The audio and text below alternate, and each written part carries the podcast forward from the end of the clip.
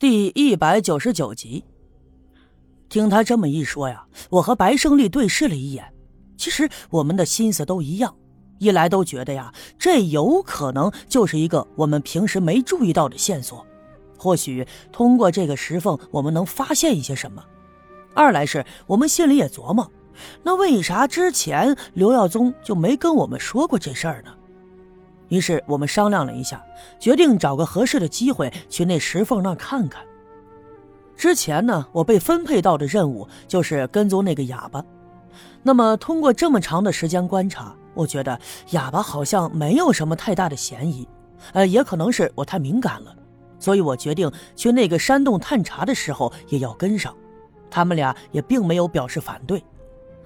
那这事儿就不能再拖了。要趁着最近这几天人们都忙忙乎乎的在大石碑附近干活，刘家镇上上下下热闹成一团，所以我们悄悄的上山去找那个山洞，就不会引起人们的注意。这活呀，已经干得接近尾声了，等过一阵子消停下来，也就不好行动了。那么说干就干，我们分头回去准备，带上绳子、手电筒、镐头、铁锹什么的。我们是三个人。这山上呢，只有一个神秘的黑影，所以我们自然不必太紧张。可是，万万没想到的是，原以为轻而易举的一次探查，却发生了一件令我们意外的事情。我们选了一个略微有阴云的白天，天上的云彩很薄，遮住了太阳，所以啊，十分的凉爽。但是看上去又不像要下雨的样子。这不冷不热的呀，正是干活的好机会。更何况，大石碑的修缮工作已经接近了尾声，石碑周围呢，地基也打完了，也垒起了高墙，过两天就可以封顶上盖。几个木匠早已打完了门窗，等封了屋顶，用水泥再抹了外墙，再安上门窗门框，基本上就算是干完活了。所以，我们也选了这一天上山，每个人的腰里头都盘着绳子。怀里揣着手电，兜里塞着引火之物，手里头掐着镰刀镐头，也穿着一些紧身利落的衣服。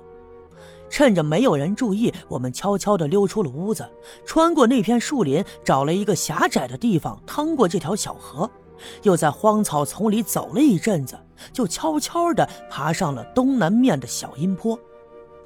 我们没敢走正面。因为正面一直到山腰并没有树木，只长了一些半人高的灌木，而且整个镇子本来地方就小，如果说眼尖的话，站在那大石碑的附近一抬头就能看到山上有人，那么这是会引起人们注意的。所以我们一直往东北的方向绕，那边呀有一条山沟，山沟不大，沟里头长满了丁香，这个季节的丁香枝繁叶茂，透着浓绿。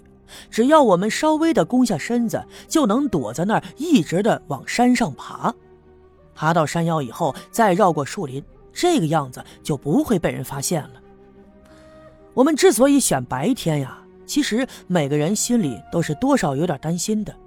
白天的时候虽然容易被村里人发现，但如果遇上了危险，也容易发现敌人。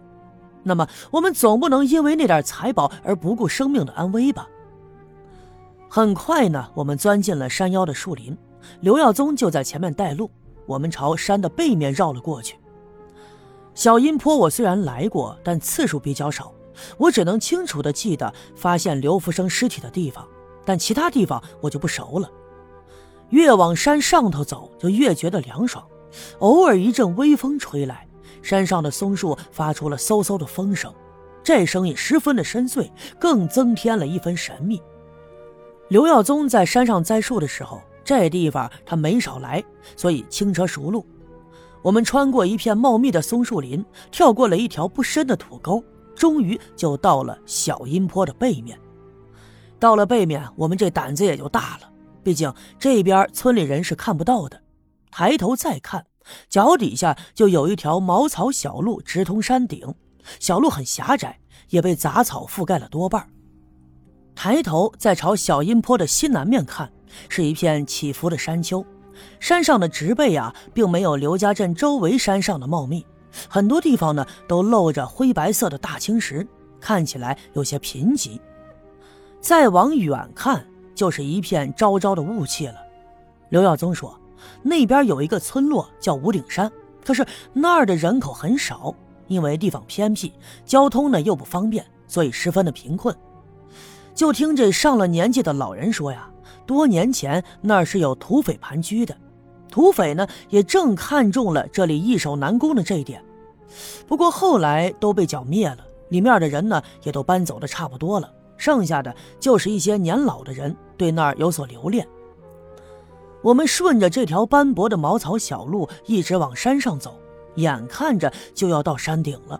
我的确发现前面隐约的好像有一个不大不小的石崖，就在那石崖边上有一处特别阴暗的地方，想必啊就是刘耀宗说的那个石缝了。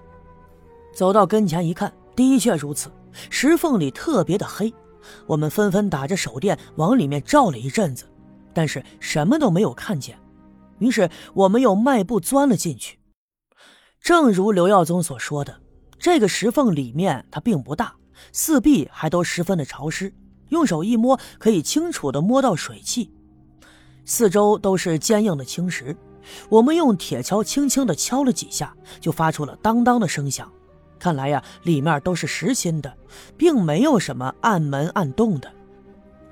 又往里走了几步，就来到这个石缝的尽头，侧耳细听，会听到滴答的水声。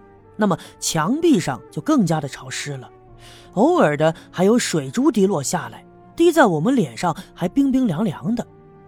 前面的石缝特别狭窄，我们已经没办法再钻进去了，于是就站在原地，用手电筒仔细的往里照。刘耀宗皱着眉，他琢磨了一会儿，回头问我：“小叶兄弟，你觉不觉得这儿有些不对劲呢？”刘耀宗不解其意，转过身来插嘴就问：“哦，咋了？你发现了什么？这哪儿不对劲呢？”胜利大哥，你说的是水汽吗？我问白胜利。白胜利点了点头，转过头看着刘耀宗说：“你看看，还是人家小叶兄弟有文化、有见识，一眼就看出问题来了。这个洞啊，一定很深。”不然这大夏天的，就凭这个三四米长的石缝，它墙壁上是不可能有水汽的啊！你看啊，越往里走，这墙上的水汽越重，都滴到咱身上了。那这就证明啊，这洞一定还很深呢。刘耀宗并不明白这其中有什么必然的关联，于是转过头看了看我，我也点头表示赞同。哎呀，可是这都是坚硬的石头啊！就算里面真有更深的洞，咱们进不去，别人肯定也进不去呀！哎，你看这缝小的就跟那狗洞似的。